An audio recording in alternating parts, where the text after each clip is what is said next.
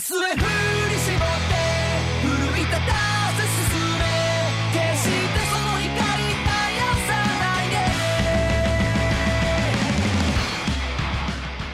Sejam bem-vindos ao Chá de Trovão de Hataraku Saibou Black, dos episódios 1 e 2. Eu sou o Thunder e lá vamos nós, o Thunder passando mal e ficar com a pressão baixa pra falar de coisas sobre o corpo humano. Eu sou o Rafa e achei esse anime de boa. Tirando o storyboard que eu quero bater a cabeça na parede. Aqui é o Maurício e pegue Hataraku Saibou da primeira temporada e junte com uma baita crítica social e temos um anime melhor ainda, pelo menos na minha visão. Cara, eu tô contigo, eu tô amando esse anime porque é, tem algumas questões de Hataraku Saibou Black que eu acho, assim, surpreendentes. É, bem, pra quem não conhece o Hataraku Saibou e tá entrando no Black, ou ainda você não assistiu e quer pegar esse podcast aqui pra, pra tentar entrar em Hataraku Saibou, a ideia do Hataraku Saibou é antropomorfizar as células humanas pra funcionar como se fosse uma cidade, né? Um lugar onde cada célula tem o seu trabalho, tem a sua função e a obra fala sobre isso. O Black é uma versão mais, bem, real de algumas situações onde células morrem, onde o corpo humano não é um lugar feliz, né? E batalhas e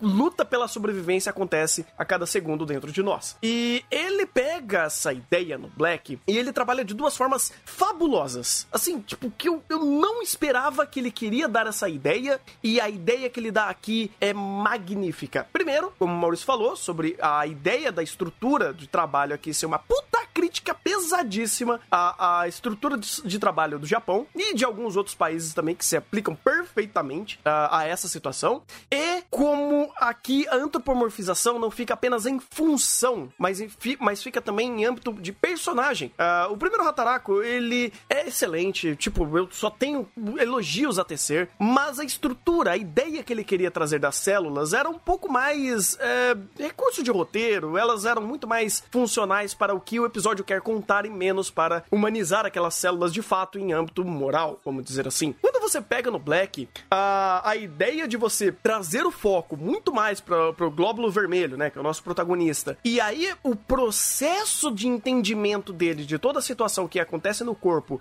e esses, esses processos não são apenas de entendimento no âmbito ah, técnico, vamos dizer assim, dele entender que o corpo, que esse corpo está passando por uma série de problemas, mas também ah, o entendimento pessoal dele, né, como se ele tivesse de fato humanizando ele, absorvendo aquela situação da, da su- dos seus comprometimentos com o seu trabalho, com a empatia dele com outras células que passam por situações complicadas, dele ter que lidar com o peso de perder companheiros, dele ter que ter a- a- a- até eh, âmbitos sociais de interação para ele entender melhor aquele mundo. Ah, é realmente uma obra, cara, que se você pega e esquece que ele é uma obra que parafraseia, vamos dizer assim, como o corpo humano funciona, ele funciona perfeitamente como uma obra, assim, uma narrativa normal de você ter personagens, você tem a, a humanização deles e passar por arcos de evolução, treinamento e coisas do tipo, não que Hataraku faça muito isso necessariamente, mas você tem uma composição de um personagem que é muito mais humano em vários aspectos, em várias camadas. Isso, pra mim, foi a cereja do bolo que fez eu, assim, achar esse, esse Hataraku fora de série, uma das coisas mais surpreendentes que eu imaginaria que eu ia ver é, em- do que o, o Hataraku já aceitava, sabe? Ele consegue acertar tudo que o outro acertava e trazer esse a mais de trazer essa parte humana desses personagens que pra mim foi aquele toque fantástico pra, olha, sem dúvidas é um dos meus animes favoritos dessa temporada. Só uma pequena correção. Não é que o Hataraku normal, primeira temporada, é um corpo ideal e esse aqui é um corpo real. O corpo do Hataraku sem ser do Black, ele é um corpo real, só que é de uma pessoa saudável. Isso. Aqui no Black nós temos de uma pessoa sedentária. Você te- consegue ter um corpo mais parecido com o Hataraku real, onde você tem invasões de alguns patógenos ocasionais que são facilmente destruídos e tudo mais, mas se você é um assalariado sedentário que não tem tempo para fazer exercício físico, provavelmente o seu corpo está mais parecido com o do Black. E isso não é uma boa coisa boa, como o próprio Black mostra. É, é- é incrível. Desculpa, só, só um último ponto, mas- um ponto rapidinho. Mas é incrível como ele consegue faz, mostrar a situação do que, que esse corpo está passando ah, pela situação que as células que ele está representando estão passando. Então, o corpo tá, o dono daquele corpo está com excesso de trabalho, está estressado. As células dentro dele estão com excesso de trabalho, estão estressados. Então é incrível como ele consegue abordar a situação do organismo na célula e nesse processo fazer, fazer a baita crítica é, em, certos momentos sutil, em outros processos, em outros momentos não tão sutil assim, mas sempre bastante assertivo exceção de um único ponto que eu posso falar mais na frente, que eu não sei se é erro de roteiro ou de legenda, mas aí é outros 500. Ironicamente, sabe que eu acho interessante você falar desse erro já, Maurício, porque tem muita coisa dentro de Hatraku Sable Black que é original. É, eu só vi o primeiro capítulo, que foi basicamente o primeiro episódio inteiro do mangá, mas tem muita coisa que a, a Steph tá colocando para enriquecer a experiência em Hatraku Sable Black, e a própria parte da, dessa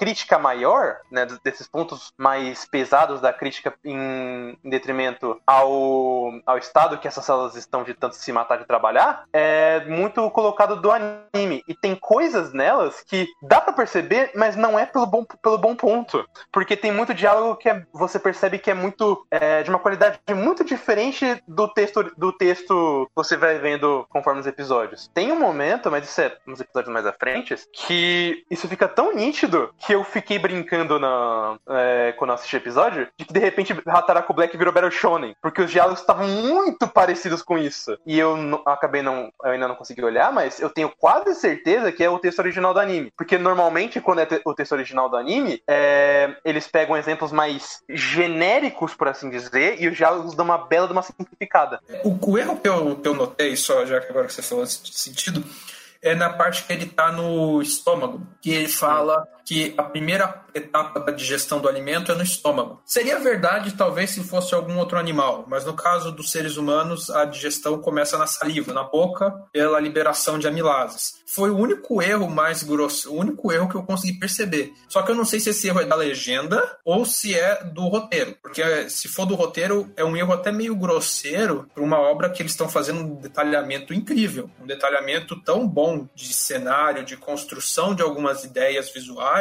no nível do Hataraku primeira temporada, que não erra nada. Então, eu não sei, eu acho que é erro de legenda que legendar errado. O é erro do texto, mas é erro do anime. Porque essa parte. É, toda essa sequência do, do Globo Vermelho estando no seu primeiro dia e até chegando no, no, no cara do estômago é original do anime. Ah, então ah. talvez aí eles escorregaram. É, pode ser. Uhum. Pode ser. É, você tem essa ideia genérica de que a. Ah, eu tô comendo, obviamente, a digestão vai começar no estômago. Não, na verdade, ela começa na boca. A gente secreta amilase, a gente começa digerindo a comida já enquanto tá mastigando. É, faz sentido ser um erro, mas é um erro meio grosseirão pro nível de Hataraku. Mas é o único até o momento. Ah, que bom que é o único, cara, porque assim, é, é um bom detalhe, né? É bom que eles acertem sempre. É, é, e é bom, né? Essa correção, eu, eu, também não fazia ideia disso. É, mas eu acho que eles estão acertando é, muito mais do que errando nesse aspecto. E se tá num saldo positivo, que bom, né? Porque a última coisa que a gente quer é que Hataraku dê desinformação ou não explique direito. Assim como a gente vai falar no, no, no, na segunda temporada, em breve, desse último episódio, que foi um pouquinho complicado aí da dengue. Mas, é, cara, eu, eu gosto muito, e aí eu já não sei até que ponto o anime tá acertando e errando, mas pelo menos ele tá deixando é, as, os acontecimentos, muitas das vezes, muito simples e direto, e obviamente ele utiliza de, de narrador, que inclusive, obrigado, do, o, o dublador do Ogata tá fazendo a, a, a narração, tá melhor ainda. é um ótimo narrador. E, e quando tudo isso você vai perceber né? Você vai entendendo o contexto, ele sempre tem várias ferramentas para te explicar uma situação. Então você tem ferramentas visuais da construção de cena, uh, de detalhes visuais, né? Tanto quanto o, o, antigo fazia isso muito bem. Você tem um contexto do personagem tendo conhecimento aquilo e interagindo e conversando com o outro e passando essa informação. Você tem até cards na tela que às vezes até acrescentam, né? Quando precisa de um texto mais massivo. Você tem dublador, é, o narrador explicando para você. Então eles sempre tentam ser bem dinâmicos na de como vão te passar essas informações. E o mais importante disso tudo é que é, dentro da estrutura narrativa do, do, dos personagens agindo e da trama acontecendo no episódio, essas explicações importam. Essas explicações, assim como no antigo, antigo estão factuais pra gente, tão fáceis de ser palpáveis, que você acaba entendendo e associando as ideias no seu visual, em- nos personagens, e agora, inclusive, é um elemento novo que talvez no antigo não tenha tanto é, por âmbito não só de empatia, mas eles tentarem tridimensionalizar um pouco mais esses personagens, que também tem esse fator extra. Então, é, é mais uma vez, é um Hataraku, tipo, incrível, trazendo muito dos bons acertos do antigo, só que com outras pegadas aqui que estão funcionando muito bem, cara. E eu tô muito en- engajado, principalmente com o contexto dos personagens, coisa que no antigo, é, por mais que, obviamente, o mundo ali não era tão lindo e maravilhoso, porque existiam consequências e algumas consequências pesadas pro corpo, ah, aqui as consequências são mais é, sentidas em âmbito até psicológico dos personagens. Acho que isso daí é uma, uma vertente muito legal desse daqui. Eu sei que o Rafa quer bater em storyboard desse negócio, mas eu vou ter que elogiar algumas coisinhas. eh, que- O falou de construção visual e tudo mais. Eu acho legal falar uns, uns detalhes sensacionais que eles fizeram nisso. E um que me chamou a atenção logo de cara é quando tá no primeiro episódio e o glóbulo branco, o glóbulo vermelho, tá indo entregar o oxigênio em regiões periféricas, que a célula mais a senhora de idade, célula reclama que tá faltando oxigênio você percebe que a- as cores do cenário são mais cores frias. Tá com problema de circulação, não chega muito oxigênio, as cores são mais frias, mais azuladas. Quando ele vai para órgãos de mais prioridade de oxigênio, quando ele vai para circulação geral, você volta para aquela coloração vermelha mais viva, cores mais quentes que tem tanto nesse anime quanto no Hataraku normal, mostrando a circulação ali tá um pouquinho melhor, ou pelo menos tá mais, tá mais bem nutrido, bem mais oxigenado. Isso e outros detalhes incríveis de cena, como todos os edifícios estarem sujos e o, alguns a cor dos glóbulos vermelhos mudando em relação ao monóxido de carbono também é outro detalhamento incrível. Então, se- por mais que eu sei que o Rafa está querendo bater em storyboard, pelo menos a imagem em si, não como a sequência delas é montada, as imagens em si estão com detalhamentos incríveis. Isso eu tenho que concordar. Inclusive, é um grande elogio que eu tenho a fazer no episódio. Quando fomos falar do episódio 5, que é literalmente isso. Porque mesmo que storyboard não ajude, a montar as- os visuais de Hatraku Sable Black são realmente muito bem planejados. Eu não sei até que ponto também é mérito do mangá, porque é, tem muita coisa do que, são, eles fazem que é original, que respeita muito essa qualidade. A própria ambientação do estômago é uma delas. É muito ba- bacana a montagem de, de como ela é feita e a estrutura do. até dos cenários de serem mais sujos, é, do, desses detalhamentos que você falou, são muito perceptíveis e muito interessantes. Meu problema é quando o. Eu vou até pegar o nome do criminoso. Hideo Yamamoto, ele é o storyboard do episódio. É, aliás, por curiosidade, por algum motivo, não tem a staff dos episódios 3 em diante no, no site oficial. Só tem dos dois primeiros. Mas os dois primeiros, que é o que a gente tá falando, ele foi storyboard dos dois. E eu vou até falar da produção do storyboard dos dois episódios pra você ver como esse cara me irrita. Porque no primeiro episódio, onde eles têm mais interação com o ambiente, ou é o ambiente é, sendo visto, esse cara, pelo menos pra mim, estoura minha expressão de descrença. Porque, por exemplo, tem uma cena que eu acho muito legal, que é a do deles andando nos vasos sanguíneos e tendo um monte de é, gordura nos vasos, né? Tem o, os vasos estão todos entupidos. E o cara consegue me fazer a proeza de é, toda a sequência não fazer o menor sentido. Porque começa apenas sendo uma crosta. De repente, uma porra de uma montanha. De repente, o, o protagonista cai de costas. Mas ele caiu de frente. Mas ele deu slide do Mega Man. Mas ele caiu de frente de novo. E de um morrinho passou por, por um, uma colina quase gigante. E isso começa a me tiltar, porque por mais que seja uma coisa simples, a sequência inteira da cena não faz o menor sentido. E, e, e essas, co e essas coisas. é, ah, aliás, a, o Tano até passou essa parte, tem uma coisa legal. A caixa sumiu da mão do personagem e de repente brotou do lado dele. Maravilhoso. Nossa, É. ele, cai, ele cai pra esquerda e faz slide pra direita. É, não, aliás, ele caiu de costas, mas foi de frente. Ele é muito, é muito estúpido. De repente, É, o, corredor aperta- o corredor apertado tem um monte de gente, ele é super amplo e estão jogando um carrinho de novo no buraco. É... Nossa, é verdade. É, é, E é isso que me tilta, porque o, eu acho o cenário e a ambientação do Black super interessante, muito rico. Mas o, aí, o, pela liberdade narrativa, veja bem, o storyboard começa a brincar com esse negócio sem justificativa nenhuma e fazer ah, o cenário não fazer sentido. Sentido e moldaram ao belo prazer. Eu tenho menos desse problema com o episódio 2, mas é por um motivo besta. Porque o episódio 2 não tem interação de cenário. Então é muito fácil pra ele, no máximo, só. Ah, o, o cenário de fundo não, não tá combinando com a cena anterior, mesmo que a cena só seja plano contra plano. Não tem problema, porque o que importa é o diálogo dos personagens. Então eu tô pra- mais prestando atenção nos personagens do que na porra do cenário. Agora, quando chega no primeiro episódio e eles começam a interagir com o cenário o tempo todo, eu quero bater a cabeça na minha parede.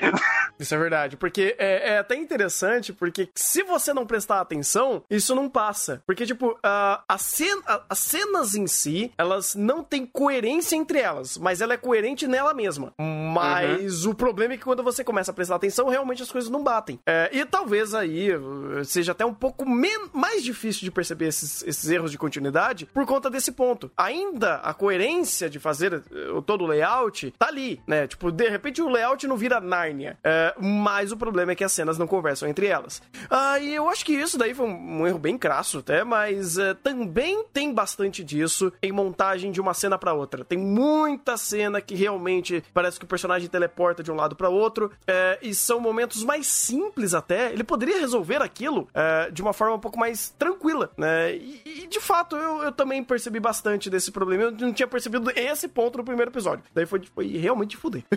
Não, mas, mas sabe o que é engraçado? Hum. É, eu entendo não perceber, primeiro, porque o texto ajuda pra caralho. Nossa, demais. E segundo, porque é, inicia- quando a gente conversou inicialmente, a, a gente, a gente até brincou. Ah, é, faz que nem Bookworm, presta, só presta atenção no texto e vai. Nem tanto, porque eu dou muitos méritos pro diretor de som, que é o Ryoshi Tanaka. Curiosidade, é o primeiro trabalho dele como diretor de som. O que ele antes era distribuidor.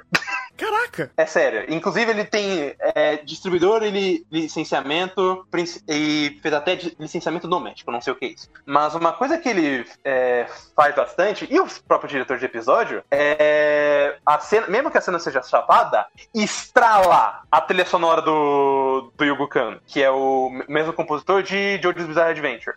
E deixa ela compor a cena pra você. E funciona perfeitamente, cara. Por mais que, ah, essa direção tá esquisita, essa direção tá chapada, storyboard é horroroso. Não importa. Só deixa os personagens falando e ouça a trilha sonora. Você se mexe quase que instantaneamente. É um- uma sinergia pra compor esse- esses detalhes muito boa. E aquilo, eu também vou dar bastante colher de chá, porque é um estúdio mais fraco, por mais que ele esteja se dando melhor, querendo ou não, que o, o- a segunda temporada de Hataraku, ainda é líder em filmes, e a Líder em Filmes tá fazendo quatro animes na temporada. Mesmo que o Hataraku seja o que parece que tá em, em dia com o calendário, ainda são quatro animes na temporada. Então, pro que a gente tem, e, pro- e pelo jeito que eles estão construindo pro Hataraku ficar muito imersivo, e ainda com todos os elementos originais, tá ótimo. Eu só espero que o storyboarder zarpe. Coloca qualquer outro. E aí eu não reclamo mais nada. Tá ótimo. Eu passo pano pro storyboarder porque a história e a detalhamento de cenas eu ainda acho fantástico. Desculpa. eu passo um panaço pra esse storyboarder, tanto é porque eu não tinha notado. É tão óbvio, mas eu não tinha notado nenhum desses erros de storyboard. Eu também Essa, não. essa porra, eu, eu- eu entendo, eu entendo. Porque toda foi o que eu falei, toda a composição do Black, e é, de novo, principalmente o próprio texto, ajudam pra caralho você tá mu- muito im- imersivo na história e essas coisas não seriam problemas. Até porque muitos desses problemas é uma coisa, se você presta mais atenção no cenário atrás. Mas o primeiro plano, os personagens estão em movimento, conversando. Ou é o famoso plano contra plano, mas os- é, eles fazem questão de focar bastante em personagem, então você não fica tão perdido. E como tem uns times muito bons em cima da música, é, a- pelo menos a condução e a direção da cena funcionam muito bem. É aquilo. Só se você for que nem eu, que nem o chat me chama, que eu sou o, o chato do grupo, que vai acabar percebendo essas porra de detalhe. Inclusive, eu odeio perceber essas porra de detalhe. Porque eu queria estar gostando muito mais do Black do que eu tô gostando. Porque a- a- meu sentimento tá diminuindo bastante porque eu tô percebendo esses detalhes falando, mas caralho, velho, não é difícil. Pois é, cara, mas eu acho uma coisa legal, cara. É bom você prestar atenção nisso, porque também Hataraku te faz engajar nisso. E o fato dele. E olha que bom, inclusive, que ele só está errando em continuidade. Não é, ele não tá destruindo o layout, porque o, o layout ainda funciona perfeitamente. Uma cena não tá conversando com a outra, mas elas separadamente ainda estão indo muito bem. Tem um outro ponto também é, que eu quero muito ressaltar, que ajuda, assim, astronomicamente esse Hataraku Saibo, é o character design. Que character design funcional, bonito. Ele, ele é detalhado na medida certa, cara, para você ter uma variação muito sutil de expressões que funcionam muito bem para esse daqui. E aumenta ainda mais a caracterização dos personagens e aumenta ainda a sensação de empatia e as reações que eles precisam ter. É, e muitas das vezes, não, as, como o outro faz, e isso daí, é, inclusive na segunda temporada tá muito pior, que é você quebrar o character design para ficar mostrando sentimentos, esse daqui não. Ele se mantém muito consistente dentro da própria percepção dele. Né? Ele não precisa ficar fazendo o personagem ter outras expressões e ficar super bizarrão e parecer um anime de comédia ou coisa do tipo. Ou. É, é, é que ele se mantém muito pé no chão. E ele funciona muito bem nesse pé no chão. E um detalhe que para mim eu acho que matou no pau, e também eu falei isso logo no trailer, é esse sombreamento escado que eles fazem. Cara, isso, isso dá tanta profundidade, cara, no, no, na sombra. Porque ela não é só uma sombra dura, pesada e tá tudo preto ali. Não, cara, você tem é, ela, ela basicamente fazendo um degradê desse, desse preto. E aí você consegue colocar mais riscos para ficar mais escuro, menos riscos para lugares mais claros. Mas ainda assim eles são bem delimitados, né? Você consegue ver que tipo, a, a linha da sombra delimita bem. Só que a, a quantidade de linhas que vai fazendo esse degradê e vai escurecendo é um detalhe muito, muito dele. Eu, eu, em poucos animes eu vi fazendo esse tipo de, de detalhe, de sombreamento, mas é muito bonito, cara. Olha, parabéns. E um detalhe sobre o próprio character design é que ele faz pouco character design. Normalmente ele é key animator, mas o ele trabalha muito em key animation, principalmente de anime é, de mech, ou, ou, é um puta do extremo. Ou ele faz muito anime de mecha, ou ele faz muito anime de Slice of Life. Inclusive ele fez key animation de Genosage. Mas ele consegue a,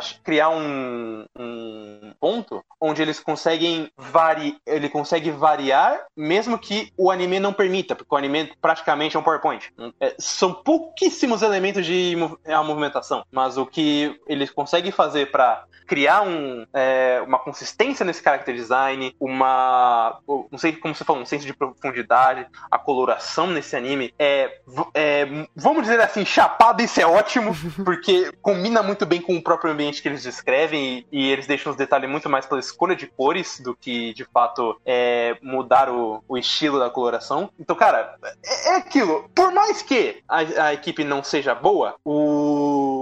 Ou, melhor, muito boa, porque eu não acho ela ruim, não. É, você tem realmente bons profissionais aqui que criam uma coloração. A, a própria parte do estômago mesmo, é, a ambientação em cima do, é, do. dentro do estômago e do lado de fora deles, e a própria iluminação, é muito bonita, cara. E eles, e eles conseguem aplicar isso mesmo que eles tenham problemas. E isso só é possível porque o, o calendário do Black aparentemente tá muito em dia, porque eles têm muito tempo para finalizar as cenas e torná-las bem feitas pra caramba desse jeito. Uhum. Dá pra dizer que a staff do Black é funcional? Ela não é perfeita, ela não é uma excelente staff, mas ela é funcional porque o Black precisa ter. É, ela, ela é uma staff funcional que tá fazendo um excelente trabalho. Uhum. É, porque não tem grandes e eu fico E eu fico feliz no seguinte, é, por exemplo, de comparação. É, assim como o, o, a pedra no sapato do, do primeiro do Ratraco agora, do Ratraco normal é o diretor, só que é um problema porque ele é uma peça vital que controla todo mundo. Aqui também é, só que o diretor só tá trabalhando de storyboard. Normalmente quem faz a direção de episódio é outra pessoa. E como é só storyboard e normalmente o Ratraco Black não passa muito em questão de é, detalhamento de cenário e acredito que nos episódios mais para frente foram outras pessoas, é, esses, esses elementos são muito é, mais fáceis de ignorar e eles não quebram a cena como um todo. O senso de unidade do Black é mil vezes melhor que do da segunda temporada. De longe. Sem comparação, sem comparação. É, a gente pode ir falar dos, dos dois primeiros episódios. O primeiro é sobre de, o fumo e o segundo é sobre. Ai, meu Deus, deixa eu. Fígado. Fígado. Alcoolismo. Ah! Ah, sim, sim. Cara, eu já quero deixar de antemão que tem um elemento, como eu já, eu já tinha falado aqui, mas que aqui faz toda a diferença, não só pra narrativa, mas pro impacto que ela traz, que é a humanização dos personagens. Quando você vê os personagens morrendo e tendo um, um malefício uh, quase que cotidiano, é, é, um perigo ali, quase que cotidiano, e você vê isso acontecendo e personagens morrendo, e isso tendo peso, tendo impacto, não só no episódio, mas que, né, lá pro episódio 3 isso vai ter um, um ápice maior, principalmente pro protagonista, é, e existe uma conversa toda, não só sobre o contexto, mas como eles humanizam os personagens que estão vendo essa situação, entendendo que, cara, isso daqui é o nosso cotidiano, não tem o que fazer, a gente tem que ir e trabalhar. Eu, a única coisa que a gente tem a fazer aqui é fazer o nosso serviço bem feito, porque se a gente não fizer, uma situação caótica que tá acontecendo vai, vai só piorar. E como você tenta perceber toda essa situação, cara, é, é maravilhoso em âmbito de personagem. É um negócio assim que te deixa mal, cara. E ainda fazendo toda essa, essa aprendizagem tangencial, é incrível como, como você pega um elemento da obra, é, cria toda essa humanidade e ainda joga por problema real do fumo. Então, cara, eu, eu imagino, não só nesse episódio, mas tantos outros episódios, que acontecimentos do nosso cotidiano, ou que pessoas tenham certos hábitos, como nesse episódio fumo e no próximo a bebida, é, o como isso cria um paralelo, assim, incrível sobre contexto e apresentação do, do Hataraku. E isso é muito pesado. Isso, isso é aquele negócio que pra falar, então, você tá fumando? Olha o que você tá fazendo. Olha você matando toda essa galera aqui a cada trago seu. Eu achei isso maravilhoso. É um Eu pouco a, é, falar. Não, eu quero colocar, é um pouco a mais, porque o final do episódio, o ápice do episódio 1 foi o fumo, mas antes disso, você teve a apresentação das questões por excesso de trabalho e que conecta no episódio 2 com a questão da bebida. Então, é um pouquinho mais, porque ele constrói múltiplas histórias na qual ele está desenvolvendo todo esse roteiro. De cara, eu sei que esse corpo é sedentário, eu sei que esse corpo trabalha demais, e eu sei disso por questão indireta da condição do corpo e por uma questão direta e explícita das células que estão sendo representadas estarem com excesso de trabalho refletindo a condição do corpo. Eu faço, o anime faz toda a crítica com excesso de trabalho, inclusive com uma referência ao termo japonês para empresas que exploram o trabalhador, Black Company, Hataraku Saibou Black.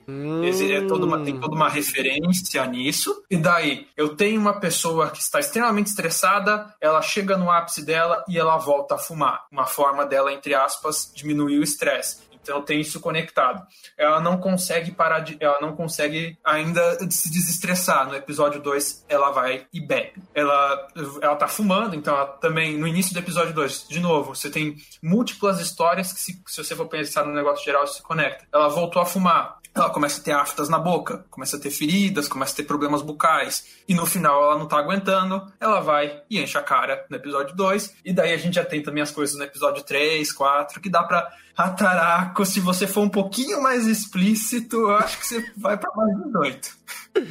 É, então, na dúvida vai pro mangá, porque ele é bem mais 18. Mas eu acho isso incrível, cara, porque ele dá um senso de progressão. Ah, Como o Maurício falou, ele tem todo um monte de histórias ali enrustidas dentro da grande história que ele tá contando do episódio. Porque ele criou o contexto. O contexto aqui que ele te dá, pelas informações explícitas e não explícitas do que o corpo tá passando e fazendo paralelos com, o que as células estão fazendo, é maravilhoso. E ainda mais usar esse recurso do personagem mais. o protagonista, né? Que ele é aquele personagem mais bobão, mais inocente, e aí você traz e morde a inocência dele, trazendo esse mundo, né? E você gera esse contraste. Funciona perfeitamente. É um recurso muito padrão de ser utilizado, né? Você tem, sei lá, o Naruto sendo um excelente exemplo desse tipo de personagem. Não um excelente exemplo, mais um exemplo desse tipo de personagem.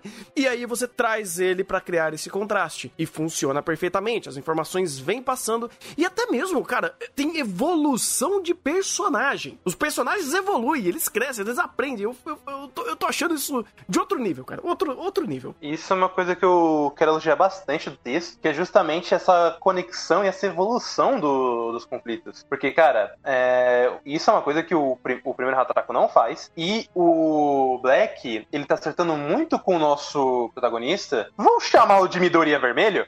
Porque ele é um Midoriya Vermelho? Então seria o Akaidori. Não, peraí. É a. Puta. Akadori. Ah, não, não, não, é porque Midori. Akaya. Akaya. Dori. Ah, é Akaya, Akaya, tá certo. Akaya. É porque Midori é Vamos verde. chamar. É, exato. Então, nosso querido Akaya, ele realmente passa por todo um processo de arco de personagem que ele começa tendo essa quebra onde não é o, o que. Esse não é o trabalho que prometeram a ele, e aí pega todo o grande trauma que ele acaba pegando por conta desse primeiro episódio, e ele começa a aplicar isso no segundo episódio, é, para daí ele ter uma noção de como todas as células vivem, não apenas as os glóbulos vermelhos, pra... e aí mais pra frente você tem ele tendo todo um respeito de trabalho, todo um, um entendimento sobre o que muitas dessas células querem é apenas fazer o trabalho rapidamente e, e descansar, é, é um, um processo muito interessante, cara. E tipo, é muito difícil você fazer, você fazer isso no Retaraco, porque você tem que tomar um cuidado pra não ter um, um desrespeito às regras biológicas do corpo, que ele tá ensinando, mas você também não pode é, criar o que, por exemplo, o primeiro Hataraku cria, que não é um defeito, mas acaba é, acaba perdendo o, justamente o, o grande as que o Black tem, que é de tornar o personagem apenas estereótipo. Então, como ele quer fazer esse personagem crescer, ou até mesmo utilizar um estereótipo, só que usar o estereótipo para criar uma evolução, que é o que ele começa a ter em todos os episódios, torna o- é, a experiência dentro da- dessa progressão ainda mais rica. E todas as mensagens sobre abuso de trabalho, sobre é, o, o corpo se deteriorando à medida que essas coisas acontecem, é muito mais pesadas, porque você não tá vendo um estereótipo soltando frase né, genérica pra lá e pra cá. Você tá vendo realmente, como o Tanner falou, uma pessoa falando, falando e, e criticando e se perguntando, caralho, como chegou esse nível? E a- acredito eu, para mim pelo menos, o, a- um dos ápices disso é o episódio 2, porque é justamente quando ele começa a se tocar de que, ah, é, isso, isso aqui tá todo mundo se divertindo, é só bagunça, é só um, um bordel barato pra, be- beber esses, é, essa, é, é, esses, São esses, essas enzimas. Muito obrigado. Esqueci a palavra.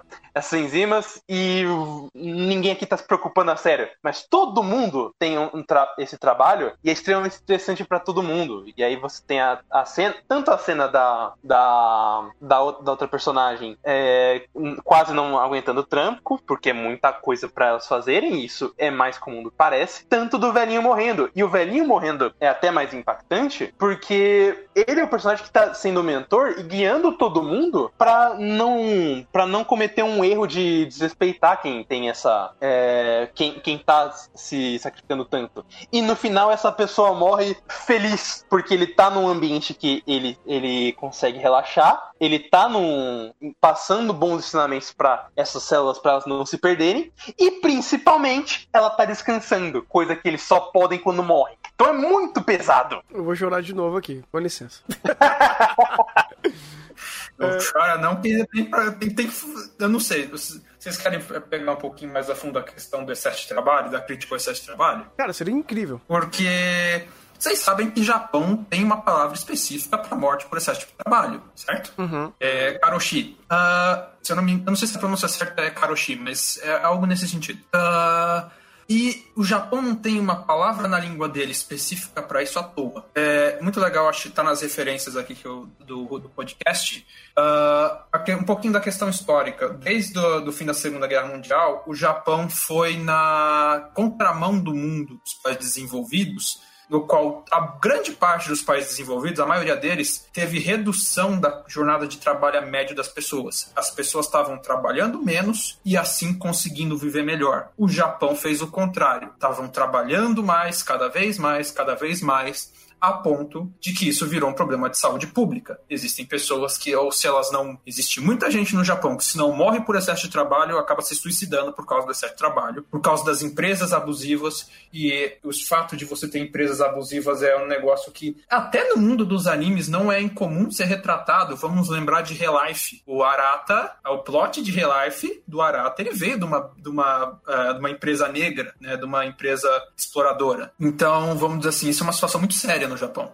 E o anime traz toda uma crítica em cima disso, mostrando lá questão de abuso, questão de como cada pessoa ali nesse meio pesado lida. Então você tem o primeiro mentor dele, ah, não pensa muito e só vai. Só vai, só vai, só vai, e uma hora isso aqui vai acabar. Você tem depois o velhinho tentando passar uma, uma mensagem um pouquinho melhor e tudo mais. E eu quero puxar um pouquinho mais essa história por, por um outro lado, porque é interessante toda essa crítica que ele mostra, e para nós que somos aqui, estamos aqui no Brasil, isso tem um outro sentido, porque o Japão tem uma palavra específica para a morte por excesso de trabalho e, a, e nós brasileiros também temos uma palavra específica para morte por excesso de trabalho que eu duvido que alguém aqui descubra qual que é. Caraca, eu nem fazia ideia disso. Idem, não sabia não. Eu só preciso achar ela aqui nas referências rapidinho. Mas é uma palavra que ela tem. Eu, eu- provavelmente eu sabia que ninguém sabe, que ninguém ia descobrir por causa que é uma palavra usada mais no ambiente rural. E a, e a gente tem um pouquinho de preconceito linguístico com o ambiente rural. Peraí, já acho ela aqui. Caraca, é até interessante, tipo, isso ter no ambiente rural. Eu não sabia que isso daí por ter no ambiente, isso daí, esse excesso de trabalho e por essa palavra vi- vir dessa, dessa região, é, é porque acontece bastante no ambiente rural isso? Sim, mais do que devia. Caraca, Ah, não fazia não ideia. que não aconteça nas cidades também, mas é que no campo, ah, vamos dizer, cortador de cana não tem uma vida boa. Ah, tá, faz sentido. Ah, é muito utilizado no meio de cortar cana e outros empregos da área rural, subempregos da área rural. A palavra é birola. Pirola, não É, conhecia. Não, só, só Ou? Só fazer um paralelo, ah, esse ponto, né, desse problema de cortadores de cana e alguns, eh, em alguns eh, trabalhos na área rural não seriam por problema, pelo, sei lá, aí eu sendo ignorante aqui, vendo basicamente só informações que a gente vê, televisão e coisa do tipo, não estaria atrelado meio que diretamente com o trabalho escravo ou, ou esses aspectos em si? Ah, não necessariamente porque em alguns casos não é só a usina de cana que faz isso, mas algumas vezes é, vamos dizer assim, a exploração do trabalhador mesmo. Ah, existem dois setores na, na- no Brasil que mais causam esse tipo de problema de exploração do trabalhador, que é o setor agrícola e o setor têxtil, é, roupas. Quando, ah, e no setor agrícola é um pouquinho pior porque e tem uma morte e tem um nome e acabou gerando o nome um pouquinho disso porque o trabalho é mais pesado, braçal, sob sol e tudo mais. E eu tô vendo o chat estranhando o nome da palavra, mas é, é, é essa mesmo. E por que, que eu queria trazer para esse lado? Porque o Brasil até 2015 ele era muito elogiado pelas organizações internacionais porque a gente conseguia ter um índice de carga de trabalho alto e um índice de lazer alto. Então o Brasil conseguia aliar um pouquinho dos dois. A gente tinha tanto uma boa dose de carga de trabalho quanto uma boa dose de lazer. O problema é que de 2015 para cá as coisas mudaram. A gente tá tendo um monte de problema e, bem, não tá fácil trabalhar. E para vocês terem uma ideia, a carga horária de trabalho no Brasil já superou a carga horária de trabalho do Japão, que é uma carga horária surreal. E porque e eu quero trazer, e eu quis trazer um pouquinho essa questão, porque a gente tende a romantizar um pouco a eficiência de trabalho japonês. Ah, eu sei que sai um pouquinho do tema, mas eu acho justo trazer isso daqui, porque é um, um Hataraku fala de saúde e é um discurso que está um pouquinho atrelado a isso, de que nós vivemos num país que a gente é preguiçoso, a gente não trabalha, a gente deveria se espelhar nos países que têm um sistema de trabalho exemplar, organizado, que o povo trabalhe, que as coisas funcionam, e muitas vezes o Japão é, é colocado como um exemplo disso. E aqui nós temos um anime vindo da realidade japonesa, retratando uma realidade japonesa, mostrando que não é bem assim, e nós estamos num país que a gente não está muito melhor do que o Japão nessa situação, só que nós não estamos nem criticando direito a nossa situação e sim romantizando o problema do outro país.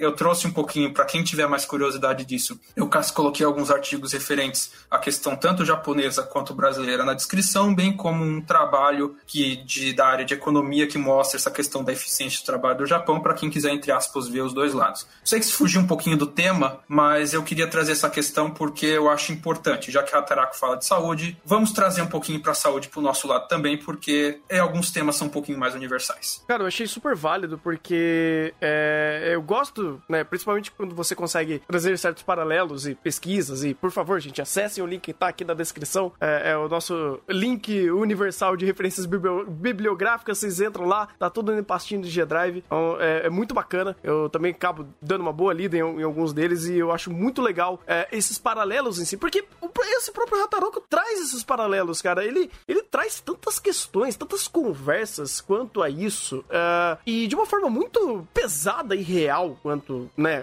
co- co- como deveria ser feito, porque tem coisas que precisam ser de conhecimento, as pessoas precisam entender certas realidades utilizando ah, ah, até atividades lúdicas, né, narrativas para fazer essas, esses contextos paralelos. Então é, é interessante e eu não fazia a menor ideia que a nossa carga de trabalho tá tão abusiva assim. É, Obviamente a gente acaba ouvindo de é, conhecimento anedótico de pessoas próximas que, porra, trabalham em dois, três empregos, é, às vezes não conseguem nem pagar as contas em si. É, mas é, é- é realmente surpreendente e, de fato, o brasileiro romantiza muito a, a ideia do, do trabalhar pouco, ou às vezes, tipo, tá- trabalha até demais, mas tá tudo bem. Uma palhinha só, o, o último tema dessa questão. Você tem uma ideia da situação no Brasil? Eu, não, infelizmente, eu não vou achar referência específica para isso, mas uns meses atrás eu tinha lido numa fonte bem confiável. Você tem uma ideia da situação do Brasil? O preço, o custo do trabalhador no Brasil está mais barato que a China. Tamanho chegou a precarização do nosso, do nosso trabalho. Tá mais barato contratar um terceirizado aqui do que na China. Putz. Meu amigo. Eu, eu sabia que isso tava rolando em outros países, né? Porque a mão de obra brasileira é dita é, que é muito mais barato e por in- e até por, um- por um bom tempo atrás, o- no Japão mesmo, a mão de obra do Brasil era muito mais barata do que do próprio japonês ou de outros lugares. É, foi, foi mudando, né? Alguns outros países também tiveram mão de obra barata, mas eu não sabia que já tinha chegado nesse nível e devido às, proporções também. Isso daí, não sei se expande pra esse ponto, mas é, pela moeda nacional isso também interfere? Pelo valor da nossa moeda ou não? Sim, mas o valor da nossa moeda é consequência de uma série de problemas econômicos que levaram ao buraco que a gente está hoje. Ah, sim. Não, não, é, não, eu, eu- eu sei, eu sei que, tipo, expandir pra esse ponto é outra coisa, mas eu pensei que ah, isso, isso tava, provavelmente tava atrelado de alguma forma. Interessante, interessante. É, vamos lá. É, tem essa, toda essa questão do excesso de trabalho. E daí nós temos ah, o. Meu Deus do céu, fugiu aqui. Peraí, deixa eu achar.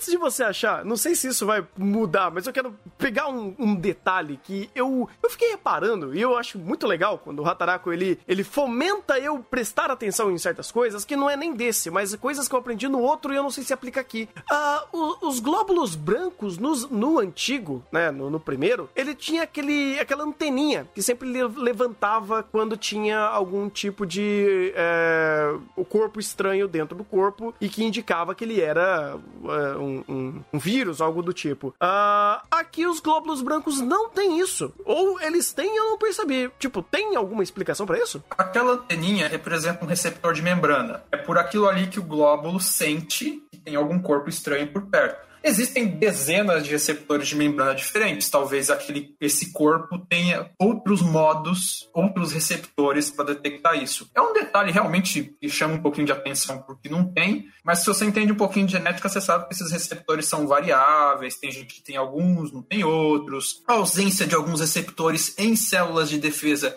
inclusive, está relacionado à resistência a determinadas doenças virais. Tem pessoas, por exemplo, eh, infelizmente o episódio não era sobre isso não vai estar nas referências, mas podem procurar. Tem pessoas que são imunes ao vírus da AIDS, ao vírus HIV, porque eles não têm um determinado receptor de membrana nas células de defesa do organismo. E sem esse receptor, a célula, o vírus não consegue penetrar nas células de defesa e a pessoa é imune ao vírus. Essa, essa população é muito baixa, chega a menos de 2% da população humana tem essa mutação, mas isso é, vari, isso, mas isso é comum. Então, alguns receptores, alguns, alguns indivíduos têm, outros não, podem estar modificados e tudo mais. Interessante, não, não fazia ideia. Isso, isso é um. é, de novo, é aquele detalhezinho que fala, puta, pesquei isso e eu queria saber um pouco mais, porque esse daqui não tinha explicado até então. Mas bacana, não, sabia disso. A- Aproveitando só fazer uma pergunta, o, Maurício, quando. No, no normal, quando a personagem, a, a nossa glóbula branca, a glóbula vermelha, ela,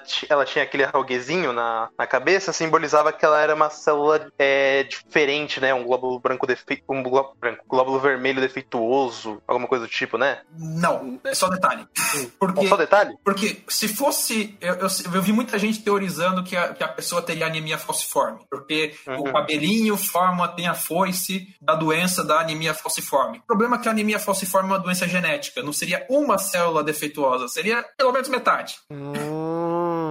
Então é simplesmente É, character design. Inclusive. É, é que eu achei. De- de- Não, não, desculpa te cortar. É, ah, é porque isso me chamou a atenção, porque o, o nosso querido da Kaia também tem é, é, essa anteninha, então eu pensei que tinha alguma coisa relacionando. Mas é só character design, então. Não, é, é. Inclusive, outro ponto. Primeiro, os hábitos dessas duas pessoas, tanto do Hataraku normal quanto do Black, são hábitos extremamente japoneses. Se fumar durante o trabalho e depois do trabalho e beber para recomeçar no dia seguinte, é, querendo ou não, é um hábito de um, de um trabalhador de escritório japonês. O, a, a dieta e os hábitos do primeiro, da primeira temporada também são hábitos muito japoneses, como o próprio Atila comentou. A, a incidência de anemia falciforme no Japão é quase zero. E se a pessoa tivesse anemia falciforme, mesmo que a versão branda da doença, quando ela só tem um dos genes para a doença, não tem os dois, não é homozigoto, já ferra seu sistema, é, seu sistema circulatório de um jeito, entope vaso, faz um fuzuê desgraçado. Então, esse problema esse esses, dois, esses, dois, esses dois corpos não têm. Ah, entendi. Hum,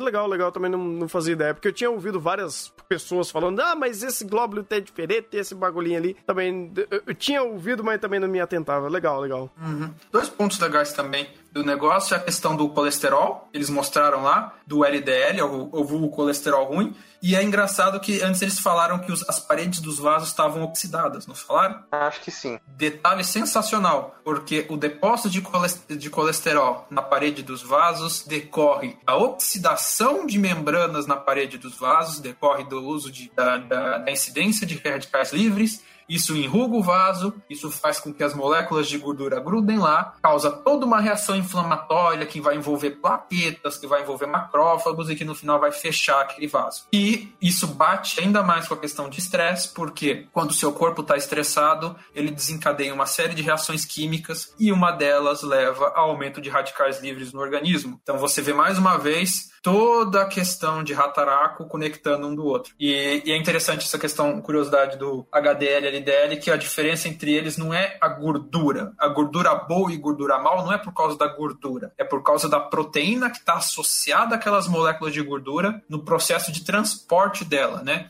O HDL e o LDL são pequenas bolinhas, pequenas vesículas de gorduras com proteínas associadas, que são liberadas no sangue para serem transportadas e metabolizadas no fígado. Então é a forma com que a gordura é transportada no organismo. Só que quando ela está na forma de HDL, ela não se deposita na parede, ela é facilmente transportada e, não- e ela inclusive ajuda a limpar os vasos que estão obstruídos pelo HDL. Quando ela está na forma de HDL, ela gruda, ela faz toda essa tranqueira que no final pode levar a uma veia entupida ou um infarto. E é interessante como, vamos dizer assim, ele já vai montando tudo isso e o corpo é coerentemente ferrado. E são esse tipo de detalhes que fazem o. o- Eu fico muito surpreso com o, o texto do Hataraku Sable Black. E ainda mais surpreso porque tem bastante coisa original. Principalmente nessa questão do. é, das críticas ao, ao, ao excesso de trabalho. É, e tudo isso sendo bem amarrado dentro do, do texto e, sem, e sendo até que bem concebido dentro da, dentro da produção, quando o storyboard não caga. Mas isso acaba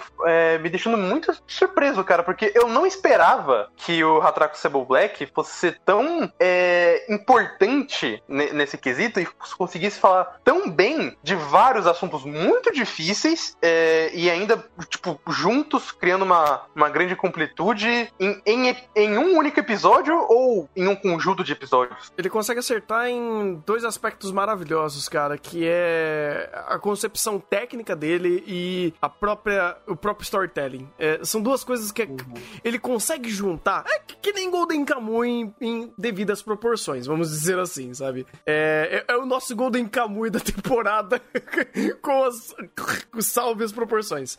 Mas é realmente incrível como ele, ele consegue fazer essas duas, essas duas conexões. Ah, eu até lembrei aqui mais um ponto, é, de novo quebrando completamente o assunto, mas de- é, é, as curiosidades vão vindo assim na cabeça. Ah, nesse daqui, eles explicam que os glóbulos brancos eles consomem, né? O, o- os par. Não, peraí, deixa eu ver se eu lembro o nome. Patógenos. Patógenos. Eu tava tentando lembrar. Corpos estranhos. Isso. Qualquer coisa que seja estranha, eles vão lá e comem. No antigo não tinha disso, tinha? Chegou a ter uma cena assim, mas de maneira geral eles não mostram. Ah, eu acho que é mais pelo teor deles, né? De mostrar, tipo, o, o- o cara, né? O protagoni- um dos protagonistas comendo literalmente um vírus. Eu acho que faz sentido. Chegou, acho que ter um da Maid, um episódio, acho que de vírus da Maid comendo, são os macrófagos. Inclusive é uma coisa super legal que os dois atracos fazem. O macrófago, que é uma célula, que é um glóbulo branco, que faz realmente a limpeza. Tudo que é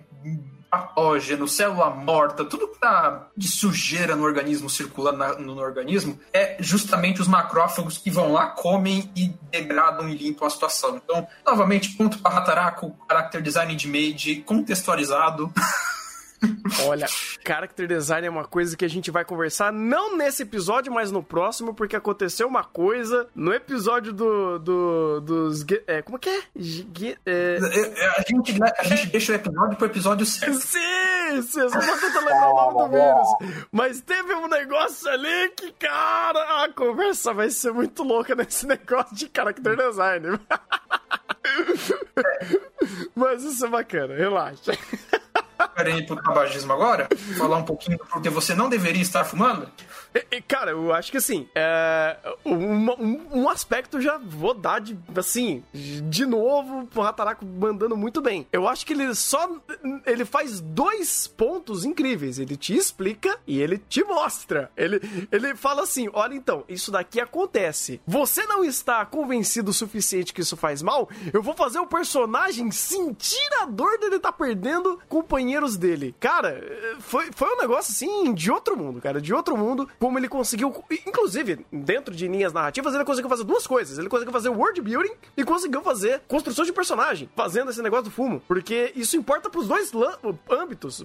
Importa pelo, pelo, pelos personagens que eles estão construindo, costurando todo esse, esse plano caótico que existe nesse mundo, né, esse, esse mundo caótico, tanto pro, pro, pro impacto direto pro personagem, sentindo a perda deles e até vendo um dos próprios amigos dele se tornando esse, esse zumbi e um tentando atacar o outro e como isso já era, sabe, irreversível e como no final eles só morrem por causa do ataque dos pneumococos. Cara, tipo, é. Assim, se, se na explicação você já não se sentiu convencido como isso faz mal, literalmente eles te mostram na tela o caos acontecendo. Isso é incrível. Podia ter sido mais pesado. Podia? Sabe por quê? Hum. Se não fosse os pneumococos matando os glóbulos, sabe quem ia matar eles? Eles mesmos? Não. Ah, os glóbulos brancos! E, os, e as maids. É, é, os macrófagos. Shit!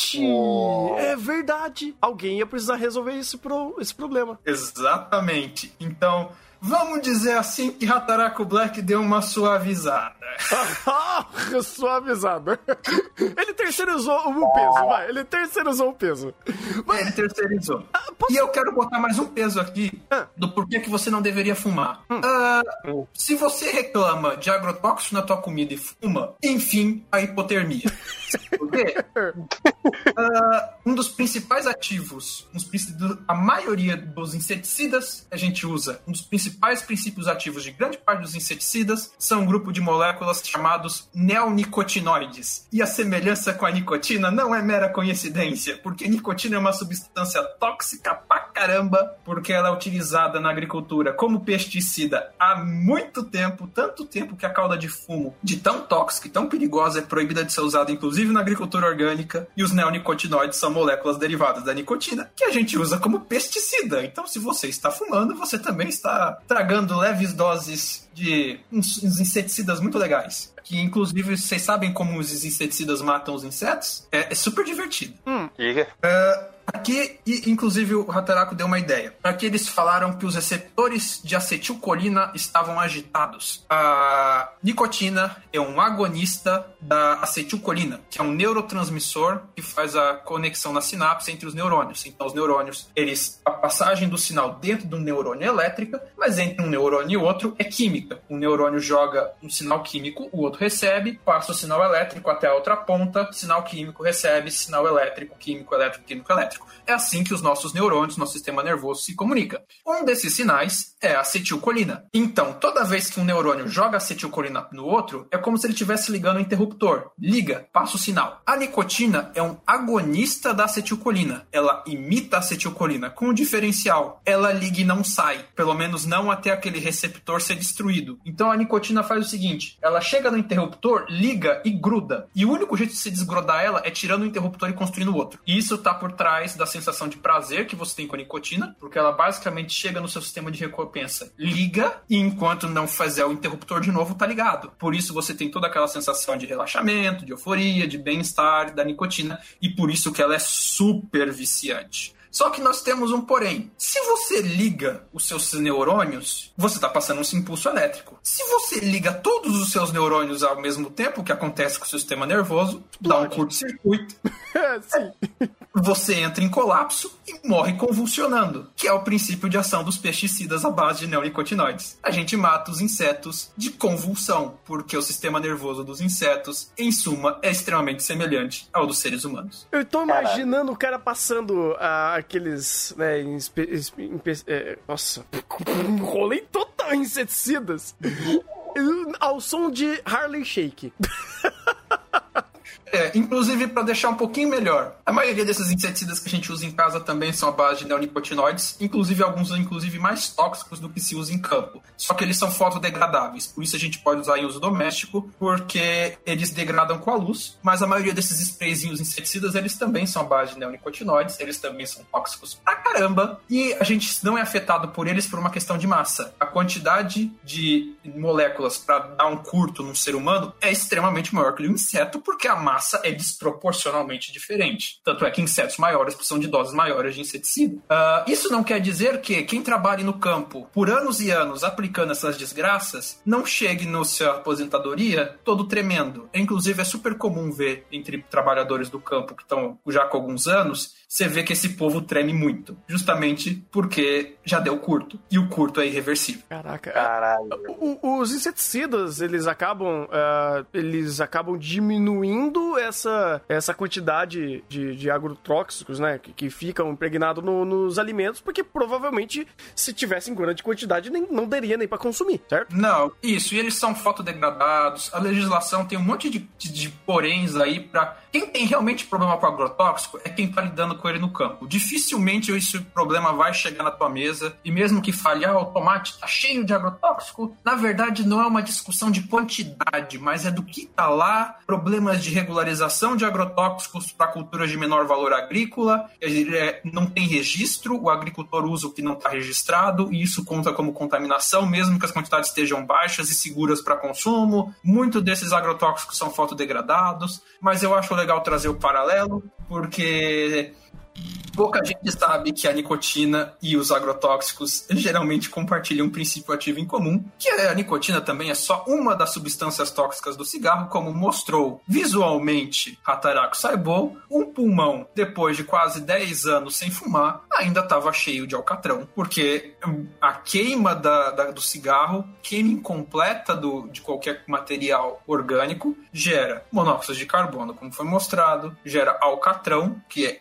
extremamente tóxico e cancerígeno e que o corpo tem uma dificuldade enorme para eliminar, é cumulativo, destrói só a capacidade do seu pulmão e inclusive é completamente coerente a questão dos surgir pneumococos ali depois da tragada, porque você está aspirando aquela fumaça tóxica cheia de compostos perigosíssimos que vão danificar seu pulmão, danificando seu pulmão eles abrem aberturas para bactérias oportunistas que já vivem ali naquela superfície, como o nosso bom e conhecido amigo pneumococcus. Hum, no caso, ele também entra na corrente sanguínea, né? Porque se ele chegar, aquela fumaça, vamos dizer assim, chegou no- na, na corrente é porque também acaba entrando nesse ponto, né? Sim, os gases são difundidos para dentro das correntes sanguíneas, ali nos alvéolos onde foi demonstrado e tudo mais. E daí entra a coisa legal também que esse episódio fez, do monóxido de carbono. Monóxido de carbono é produto de queima incompleta de combustível, não necessariamente cigarro, qualquer queima incompleta, qualquer, qualquer coisa que solte fumaça também libera alguma quantidade de monóxido de carbono. Só que no caso do cigarro, você está literalmente jogando toda a fumaça para dentro de você, isso traz um probleminha.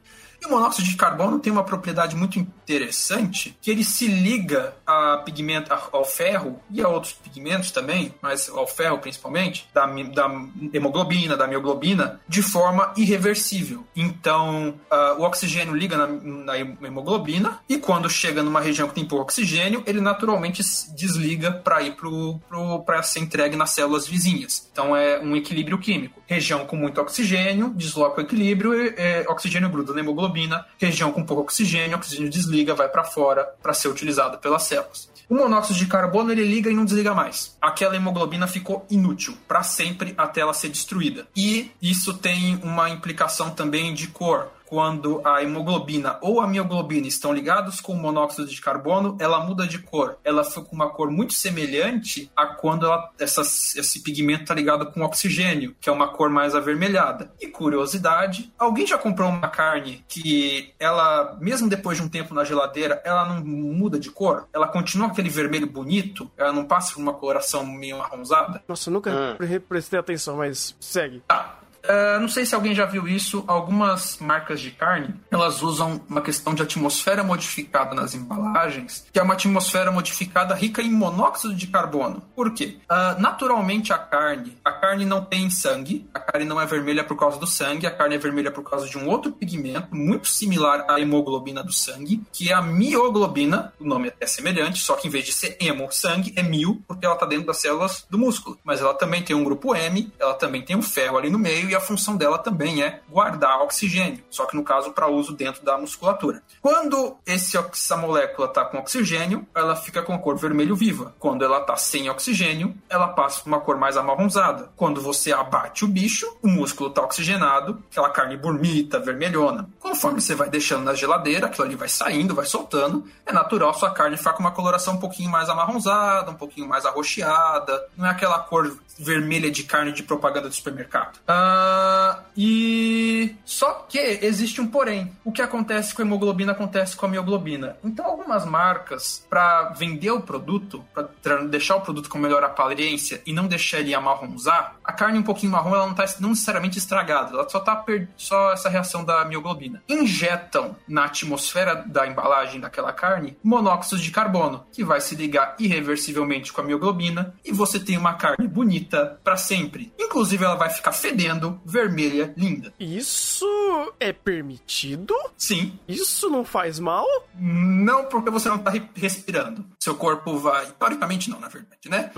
Ah, seu corpo vai decompor aquela mioglobina com monóxido de carbono, jogar o grupo M fora e aproveitar o resto. Ah, tá. Então, vamos dizer assim que esse processo é feito só por âmbito de aparência? Sim, é só porque o povo é fresco na hora de comprar carne. Caraca, mano! Ok, ok, ok. Eu, eu, eu, tô deveras impressionado, juro. Pois é. Eu, eu- eu- eu- eu saí de novo um pouquinho do tema, mas eu acho legal botar essa curiosidade, porque vai que alguém já. Nossa, eu comprei uma carne que tá um, um- um certo tempo na geladeira, ela tá linda. Ou então alguém. Eu jogando essa carne porque ela tá fedendo, mas, pô, eu olho pra ela, ela tá Bonita. vermelhinha. Ah. Tá ô. Maurício, ironicamente eu tava sofrendo isso aí semana passada. Olha só, eu vou, vou- vou reparar mais nisso. Pergunta, ah, isso daí, no ato de você, é, sei lá, fritar, é, é, assar, tipo, preparar a carne, é, isso daí tiraria esse aspecto, né? Tipo, mataria esse mio... Não? Não, é irreversível. Ah, ele tá... A mioglobina é um componente do músculo. Ah, tá, tá. Uma Agora faz proteína. sentido. Agora faz sentido. A proteína principal do músculo é mioglobina. Quando a gente come carne querendo proteína, o principal que tem ali é, é colá... tem colágeno, tem... não tem só mioglobina, né? Você tem as principais são os microtúbulos de. Ah, esqueci o nome, mas são as proteínas do, do próprio movimento do músculo e tem bastante mioglobina. Quando você está comprando carne vermelha, isso é natural, isso é normal, isso é saudável. Só que a ligação do monóxido nela ela é irreversível. Você pode fritar, você pode cozinhar, você pode assar, fica à vontade. O monóxido que tá ali não vai sair, a carne vai alterar a cor para marrom de assada por outros processos pelo tratamento térmico. Mas enquanto você não assar ela, se ela tiver, com, tiver sido tratada com monóxido de carbono, pode não, não se preocupa. Ela vai estar estragando vermelhinha. que legal, cara. Caraca, que, que loucura. Um, um bom, uma boa curiosidade, eu não fazia a menor ideia. Bacana. Aham. É, eu vi que no chat falaram da questão do, do cigarro no Japão, do, do cigarro é, eletrônico, que inclusive é uma questão interessante para falar da questão do tabagismo no Japão, porque o tabagismo no Japão voltou a aparecer um pouquinho justamente com a influência desse cigarro eletrônico, porque o povo fala que ajuda a parar de fumar, que é menos tóxico. Eu já falei que a, que a nicotina é um agrotóxico muito poderoso, então não preciso falar que você tá botando nicotina fumando cigarro normal ou, ou vaporizando ela para dentro do seu pulmão, grande diferença, né? Não preciso falar isso. Grande diferença. Famoso 6 por meia dúzia. Posso fazer uma pergunta super ignorante? Ah, o fato de você ter o, o cigarro eletrônico não poderia, tipo, sei lá, trocar a nicotina por outra coisa ou não ia adiantar porra nenhuma? Porque é a nicotina que dá o, todos os twin muito louco que o pessoal quer. É a nicotina, é o psicotrópico. A nicotina é um alcaloide, inclusive. Pra quem reclama da maconha, ah, a maconha tem alcaloides, substâncias tóxicas, THC. Meu amigo, nicotina também é um alcaloide, tá? Caso você não saiba. Os dois fazem mal, mal, mal igual. Sim, os dois fazem mal igual por vias diferentes. Hum, interessante, interessante. princípios de ação diferentes, mas os dois são alcaloides, os dois têm ação no sistema nervoso, os dois são tóxicos, os dois têm ação tóxica, dependendo da dosagem. Ah, legal, legal. Não, não fazia ideia. É, Pode falar, pode falar. Só terminando essa questão do fumo. É, é interessante essa questão social do fumo no Japão, porque o Japão é um dos poucos países que ainda não faz campanhas massivas para parar de fumar. Inclusive, se a gente for pegar no próprio mundo dos animes, é super comum você ter personagens fumando nas obras isso ser tratado com a maior naturalidade. Vocês terem uma ideia, apesar de no Japão existirem leis até severas a fumar em espaços abertos no ambiente público, é muito recentemente que veio as leis de proibição de fumo em lugar fechado. Vulgo, você podia não, você não podia fumar no parque, mas dentro do shopping até pouco tempo atrás. Ok, porque existe uma, uma cultura no Japão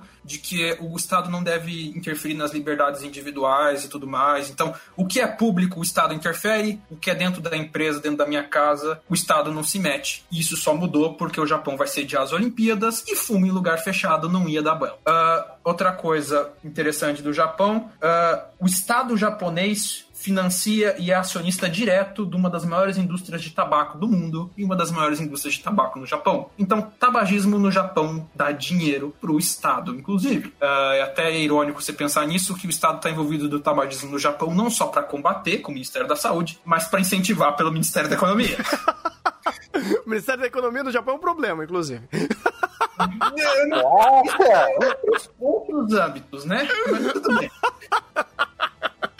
É, e a gente tem um segundo ponto que, quando o Japão, nas últimas décadas, abriu a indústria do tabaco para não ser somente um monopólio do Estado, essa situação se agravou ainda mais porque as empresas de fora, com a falta de legislação e de campanhas anti-tabagismo, incentivaram ainda mais e você tem um aumento do número de fumantes entre os mais jovens, que consomem principalmente marcas de cigarro estrangeiras. Então, a questão do tabagismo no Japão é uma questão extremamente séria e que o Japão não sabe lidar muito bem e não quer lidar muito bem. Então, eu vejo outro ponto extremamente positivo de nós termos uma obra dessas saindo aí para mostrar para os otaquinhos que fumar não é legal. É engraçado que, assim, é, esse, essa questão do, do fumo no Japão, eu não sabia em qual gravidade era, mas no mundo dos animes era tão normal difundir isso, cara, mas tão normal, que o que mais a gente vê é, são situações do cotidiano de personagens fumando. Tem em Otakoi, tem em Real Life, tem em... Cara, que mais? Tem... Fale em um anime que não tem. Que O, seja... o, o, o, o Maurício tá certo. É mais fácil você falar animes que não tem. Puta, cara, Porque não consigo de- desde animes mais reais ao- aos mais. Por exemplo, pegar um mais exa- exagerado por, pelo contexto sci-fi, que é Psycho Pass, ele tem um monte de personagem fumando. Ah, mas aí que tá, tem um nesse ponto em si, eu vou dar a liberdade dessa, de- desse viés mais. É, de status, vai. Eu, eu- eu sei que o tabaco, em, em uma certo, em certos aspectos, ele tinha um status social é, por- durante muito tempo, né? Era bonito você fumar, isso dava poder, isso dava é, empoderamento, sabe? Você, tinha, você era maior porque você tinha fum, tava fumando, isso foi uma das séries de milhares de outras campanhas para incentivo do fumo. É, e quando você pega Cowboy Bebop, Psycho Pass, obras mais de, eh, adultas, vamos dizer assim, eu vou dar o benefício desse viés vir entre- eh, conectado diretamente com o personagem por representar poder. Você sempre tem personagens fodões fumando, porque isso daí tem essa representação que é antiga. O ponto em questão é. Mas, mas, mas, aí que tá, tipo, ah, em- animes, fumar justamente significa esses dois, esses dois âmbitos. Tanto o fumar pelo status, como fumar pela, pelo simples ato de fumar. E os dois são feitos de forma extremamente normativas. Principalmente o, o, o fumar pelo, pelo status, porque vo- você pode pegar, é batata. Qualquer personagem é, que fume, ele não tem alguma nenhuma característica negativa é, Por estar fumando. excesso de cigarro. É. Exato. Não, mas é isso que eu queria trazer, porque eu, eu entendo Psycho Pass e Cowboy Bebop ter esses elementos. Só que quando você pega Oregairu, um bom exemplo, inclusive, que é a professora no ambiente de trabalho, fumando e conversando de boaça com o protagonista, conversando fumando. E tá tudo bem. Então, é esse, esse choque que a gente tem, porque, por exemplo, é- eu fico muito feliz, eu não sei se muitas pessoas mais novas já tiveram esse, esse- essa experiência terrível, cara. Tipo, pra quem não fuma, cigarro é uma das coisas, assim, mais horripilantes pra você ter em um ambiente quando você não está necessariamente lidando, né, interagindo com a pessoa e você é um passivo de um terceiro fazendo isso. Por exemplo, você vai num, num restaurante e, e tem fumante perto de você. Eu já tive problemas eh, indo em restaurante com minha família e tinha lugar eh, fumante do lado, né, e, e e fumando enquanto comia. Cara, eu- meu pai já saiu na treta com os caras que faz isso. Então, eu não sei É, se vocês tiveram eu- essa experiência, porque eu já tive, cara, é uma das coisas mais terríveis. Você tá querendo comer e alguém fumando e que bom que no Brasil, pelo menos isso daí foi quase abolido completamente. Eu estudo na Então. faculdade de agronomia. Eu saio do departamento em sala de aula, tem uma cortina de fumaça na porta, porque o povo não aguenta ficar sem fumar. Mas é a fumaça, a fu- a fumaça verde ou a fumaça As duas. As duas. Então. Inclusive aqui o povo fuma paieiro. Ai! Nossa, rapaz do céu, que cheiro horrível. Vai, Rafa, desculpa, te cortando, fala aí. Não, não é isso. Eu só queria te falar que meu filho, o meu problema com, com essa questão de alguém fumando perto de mim, eu tenho isso aqui aqui em casa. Hum. Porque tanto é, é, a minha mãe quanto outras pessoas da minha família fumam, principalmente é, desse lado da família, e não é, por incrível que pareça, não é difícil, como todo mundo fuma, é, ter um, um jantar ou, ou um almoço ou outro que a gente tá na mesa e alguém pega e tá, e tá, tava fumando cigarro e deixa o cinzeiro do lado! Ah, velho, que sensação horrível. Ah, eu, eu cheguei num ponto de que eu só me acostumei, mas eu ainda tenho agonia com essa desgraça. Ah, cara, olha, poucas coisas me deixam puto. Uma delas é comer com o cinzeiro do lado, eu quero pegar o cinzeiro e. Enfim, eu acho que a gente já deu bastante fumo, né? Obrigado. A apanhada óbvia do Thunder. Já- A gente já desceu o fumo em quem fuma. A, a gente já tragou isso aí demais, vamos pro próximo. Ai, Rafa. Bora então? Pra passar o problema? Bo- Bora, bora beber pra esquecer o fumo, que é tão problemático quanto. Exatamente. E aqui nós temos uma crítica sutil. Quem percebeu a crítica sutil do segundo episódio? Qual delas? Qual delas? adoro, adoro, adoro o plural. Adoro o plural. Porque, cara, o que não falta nesse segundo episódio são críticas, são percepções de situações. E uma coisa até que eu não lembro se eu cheguei a comentar, mas é, eu acho incrível, que até mais pra frente a gente vai comentar melhor, pela progressão do nosso Aka Akaya. Ó, lembrei o nome dele. Vamos, vamos anotar esse nome. Do nosso protagonista, do nosso Akaya Shonen, ah, de como ele percebe toda essa situação, essa, essa normatização, desse, essa, essa normalidade desse mundo, é, e como como ele vai entendendo o peso disso, evoluindo como personagem e não deixando de ter o peso correto e o entendimento correto do quão pesado e complexo é esse mundo, mesmo ele evoluindo, mesmo ele amadurecendo. É, esse é um dos milhares de pequenos detalhes aqui que você tem sobre esse, esse contexto que eles trazem, porque eu acho incrível como eles trazem essa até o ambiente, o contexto, né, que eles parafraseiam aqui com o ambiente de um host. Eu não sei se eu, eu não lembro o nome correto. Eu sei que as pessoas que trabalham nisso são hosts, mas é não é bordel, é um É um cabaré. cabaré. É um cabaré. É um, vai, enfim, é- é- esse lugar de entretenimento adulto mais 18, mas não é um entretenimento mais 18 que chega a outros âmbitos. É uma, um, um entretenimento adulto de socialização. Olha, foi bom esse. É, e você tem todo um contexto de papéis e você tem todo um contexto de dificuldade onde todo mundo tá basicamente no mesmo barco de sobrecarregado de trabalho. ah, todo mundo está ali para tentar relaxar, tá ten- tentando eh, desassociar o peso desse, desse trabalho que eles estão fazendo, mas quem está ali está trabalhando. Então olha que interessante você assumir papéis e respeitar quem está trabalhando porque você está se divertindo. Enquanto você está se divertindo ou tentando abaixar o nível de estresse, tem outras pessoas se estressando a esse ponto e é difícil para ambos os lados. E, cara, por isso que eu, eu chorei tanto com o velhinho. O velhinho deu um tapa de classe no nosso protagonista, onde fala: Meu filho, então, vou te explicar o que tá acontecendo, porque você é um péssimo bêbado. E aí você tem toda uma situação que fomenta esse, esse peso da, da situação, onde tá todo mundo tendo que lutar por, por uma situação muito complexa que é muito maior do que eles, e você sente esse pequeno tato, esse pequeno, essas pequenas nuances, e eu achei incrível do, assim, de mostrar aquelas garotas tendo problemas, tendo dor de cabeça, tendo ah, que lidar com situações pesadas, mas ainda assim, elas sendo um basicamente um dos pilares ali desses trabalhadores que né, trabalham em outros aspectos e chegam tão estressados quanto. Eu achei isso maravilhoso, uma visão não otimista da situação hum, e, e eu diria até muito real do peso dela, é, tanto pelo, pela, pela parafraseada que eles dão com a realidade, mas também com o âmbito com- do âmbito real que eles estão trabalhando ali, principalmente com o final do velhinho. E pra quem quiser entender melhor a situação que aconteceu nisso aí, desse episódio, dessas garotas aí, vejam as referências do chá de reviewers. Porque apesar disso ser a indústria de entretenimento adulta mais leve, no Japão ela também está associada à indústria de entretenimento adulta, que a gente conhece e que não é tão leve assim.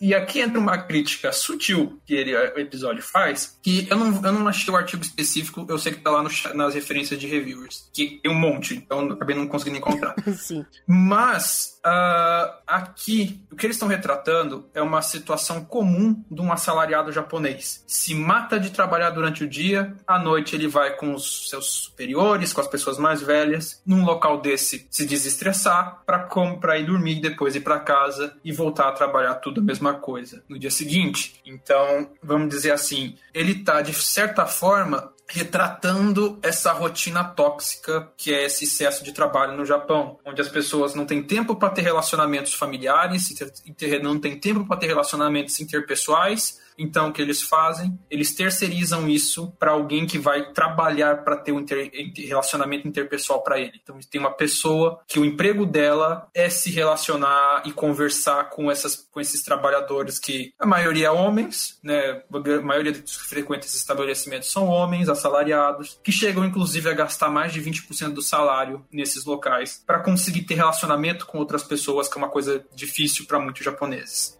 Então, é sutil a crítica ao excesso de trabalho e as situações que esses profissionais chegam a passar. Eu, assim, gostei, mas podia ser mais ácido. Ah, da medida certa, talvez. É, que- é aquele negócio, se for, se for pisar o pé na jaca, cara, a Tarako, ele, ele vai quebrar tanto ovo, mas tanto ovo, que ele vai entrar numa espiral que um episódio não daria pra falar tudo que ele quer. É impossível, Ah. é impossível. Não, eu, eu, eu brinco que. Eu, eu- eu- vamos dizer assim, eu acharia fantástico que fosse mais ácida, mas eu não vou dar demérito por não ser. Sim, sim. Assim, eu, eu adorei do jeito que foi, eu adorei a referência, ah, e assim, tá perfeito, tá perfeito, porque, bem, se Hataraku não trata disso, a gente tratou disso no chá de reviewers. Vamos lá ver o chá de reviewers. Ah, com certeza. Jabá do próprio chá, perfeito. Não, mas é verdade, cara. Chá de reviewers, meu amigo, aquilo lá foi transcendente, transcendente. É, Aquele foi, honestamente, acho que foi um dos melhores chás que a gente fez. Foi, foi, foi, de fato, de fato foi. Uhum. E voltando à, à questão do episódio, ao fígado. Alguém sabe quais são, são todas as funções do fígado? Eu, eu- eu vou estar devendo essa vez porque foi muito tempo que eu vi o negócio do fígado, não lembro de nada. Ah, ok. Ninguém quer chutar? Mas tudo bem. Ah, fígado, se eu não me engano, ele é um dos maiores filtros do nosso corpo, não é? Sim, sim. Ele faz um monte de coisa. O fígado, ele faz toda a parte de, de metabolização de compostos tóxicos, como mostrado aí no caso do álcool, metabolização de gordura, metabolização de açúcar, metabolização de produtos de, de celulares, por exemplo, quando você faz excesso de exercício você for com ácido lático, quem metaboliza o excesso de ácido lático que está doendo no dia seguinte é o seu fígado, produção de bile para processo digestório e mais uma degradação de células velhas, como mostrado aí no caso das hemácias, e uma série de coisas. Tirando a degradação de células velhas, toda a grande maioria da parte dos- do- das funções do fígado, essas dezenas de funções são feitos por essas células, os hepatócitos. Num corpo que está estressado, se alimentando mal, fumando, faz todo sentido elas estarem com excesso de trabalho, porque eliminar toxina é o que não falta nesse corpo. E outra curiosidade interessante, o fígado ele elimina toxinas nos dois sentidos, tanto as que estão circulando já, quanto no sentido de você comer alguma coisa que te fez mal. Existe um sistema no nosso organismo que os nutrientes que são absorvidos no intestino não vão direto para a circulação geral. Eles vão para o sistema, eles vão para o sistema porta-hepático e vai pegar todo esse sangue que absorveu os nutrientes do intestino que você comeu, ah, levar para o fígado. O fígado vai processar esses nutrientes, remover as toxinas para depois isso ir para o corpo. Então você tem um duplo trabalho de desintoxicação no caso. Caraca, que louco, que louco. Então, tipo, o próprio fígado pode ser revisitado várias outras vezes porque é ele que tá aguentando o tranco. Ele tá aguentando o tranco tanto quanto esse glóbulo vermelho que não passa de estar por aí. Na verdade, esse fígado trabalha mais que ele. Pra falar a verdade, num corpo sedentário, o fígado tá trabalhando mais que ele. Só que nosso personagem Shounen é, é- ele não sabe, ele é um péssimo bêbado. Ele é inocente, ele não conhece do mundo.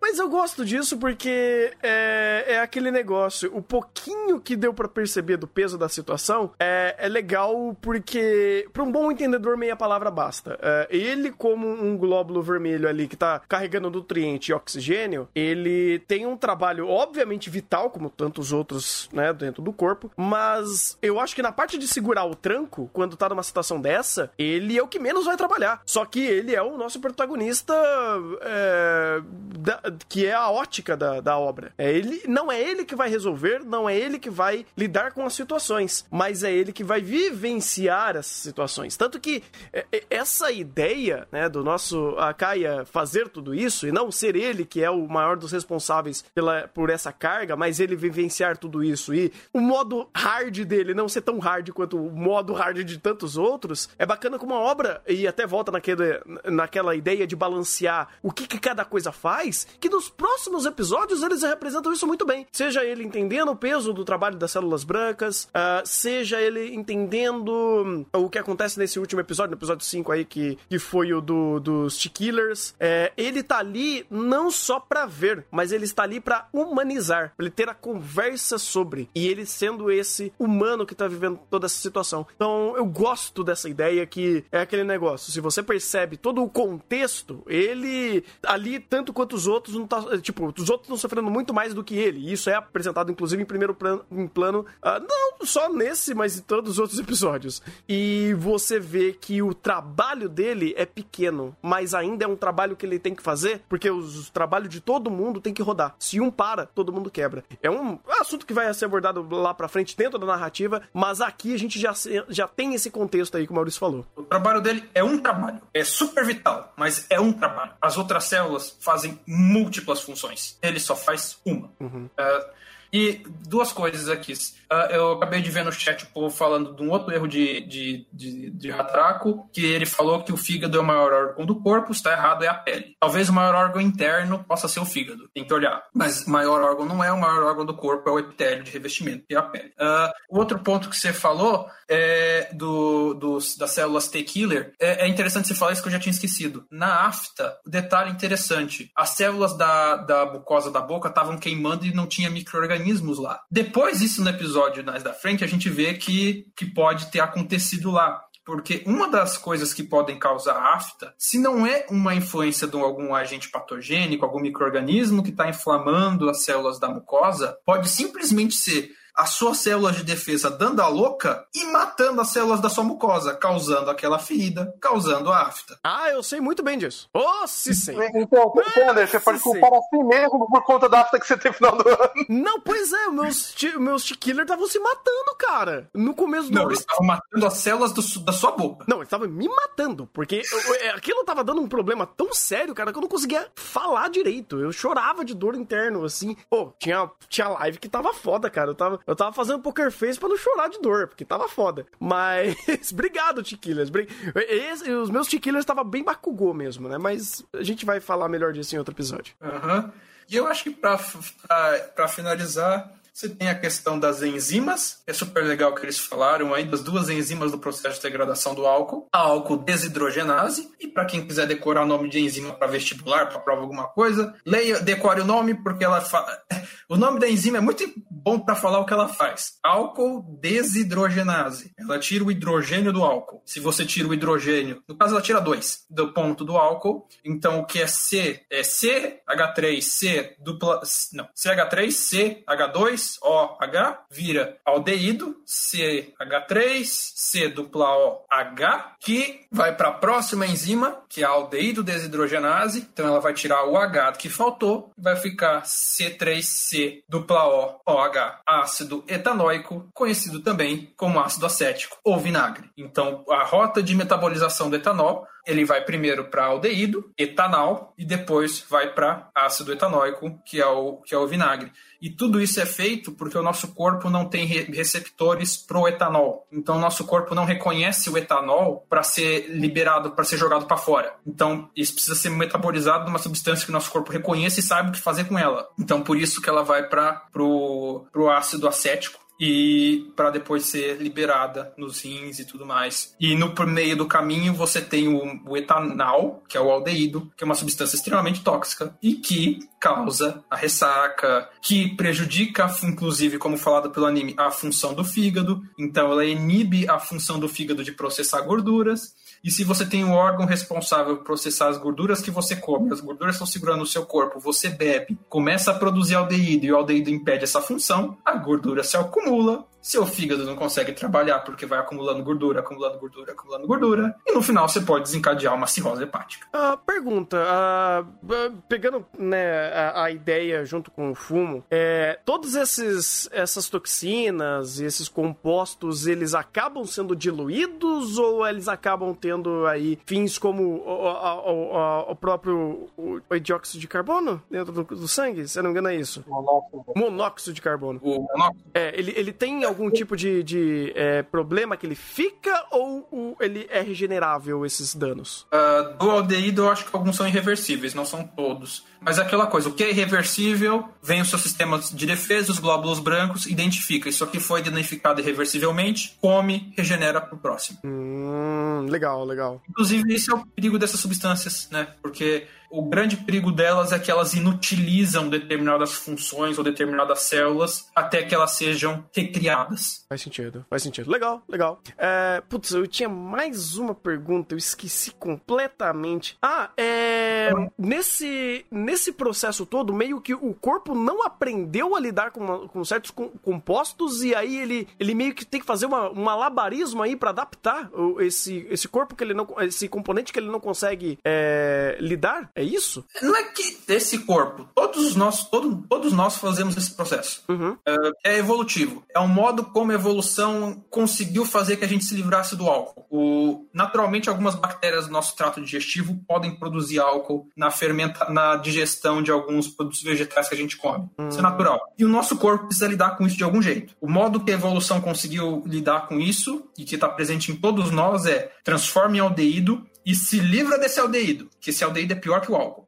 Curiosidade, por que que japonês fica bêbado, ver- fica vermelho e estragado, entre aspas, mais rápido que os ocidentais, que os europeus? Porque a álcool desidrogenase presente em uma parte considerável da das populações asiáticas, ela é muito mais eficiente que a presente no restante das populações. Então a parte de transformar álcool em aldeído é super eficiente. Só que de transformar em aldeído pro resto é ruim. Daí o aldeído se acumula, começa a ter sua ação tóxica, a pessoa começa a ficar vermelha, passar mal e, e dá toda a zica que a gente já vê, aquele estereótipo de japonês bebendo, que a gente vê em animes e outras obras. No caso, ser mais resistente pra bebida é pior, então, né? É, é pior. No caso, justamente porque ele não tem as duas. É uma via em duas etapas. Ele tem uma etapa super eficiente, engargala na segunda. A segunda produz um composto que é mais tóxico que o álcool. Ah, legal, legal. Super interessante, cara. Super interessante. Eu não vou lembrar metade do- dos nomes, mas o processo foi super interessante de entender. Legal.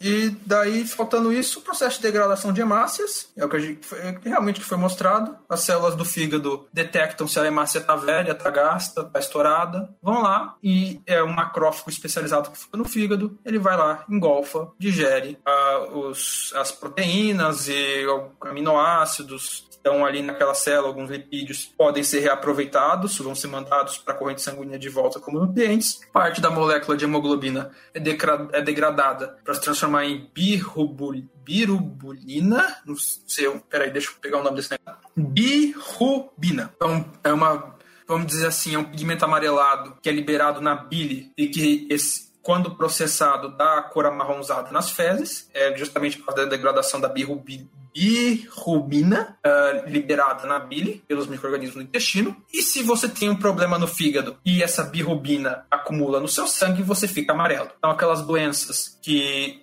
dá problema hepático e a pessoa fica amarelada, é por excesso acúmulo, acúmulo de birrubina que não é liberada na bile, não é liberada para fora do corpo. Isso se acumula e pode causar alguns estragos. Pô, interessantíssimo, cara. Interessantíssimo. É, é- é legal saber esses processos um pouco a mais, porque por mais que, obviamente, não dê tempo de, de, de Hataraku explicar tudo isso, é legal porque a gente pega esse ponto é, que o anime te deu e aí expande esse conhecimento. Cara, eu tô aprendendo mais do que eu aprendi na minha vida inteira com biologia com Hataraku Saibo. Não, não só nesse, mas com, os, com a primeira temporada também. Eu acho incrível também você pegar esses pontos e explicar é, outros fatores que isso acaba trazendo né, dentro do- do- dos paralelos das situações aqui. Então é extremamente interessante. Obrigadão mesmo, Maurício. Você, você, tá, você tá ajudando o, o- o- trazer conhecimento aqui pra todo mundo. O pessoal falou que tá aprendendo com você pra, pra, pra- pra fazer o próximo Enem. Não, não é só com o Maurício. Vocês têm que Não, estudar. não. Estudem,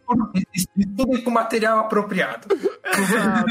É um bom, é um bom ponto de conexão, Rataraco, né? Vamos dizer assim. Mas é, é, é que, putz, cara, faz tanto tempo que eu não sei o que é fazer Enem que eu nem sei quais são as matérias vai que cai. Mas eu acho que é, é interessante porque o mais legal que Rataraco faz é fixar. Ele, fi- ele fixa conceitos. Você tá ali vendo o conceito e aí as pequenas outras é, explicações é, que envolvem todos esses processos aí fica mais de fato na parte teórica. Mas é, é incrível, é incrível demais. E de geral, de processo biológico, que eu tô lembrando aqui é isso. Se eu, não se eu não lembrei, tá nas referências, porque sempre eu coloco mais coisa na referência do que eu falo. Já devemos estar com quase três horas de chá. 1h40, tá tudo bem. Ah, Ah, padrão, dá pra ir mais duas. Ó. Não, calma, chega.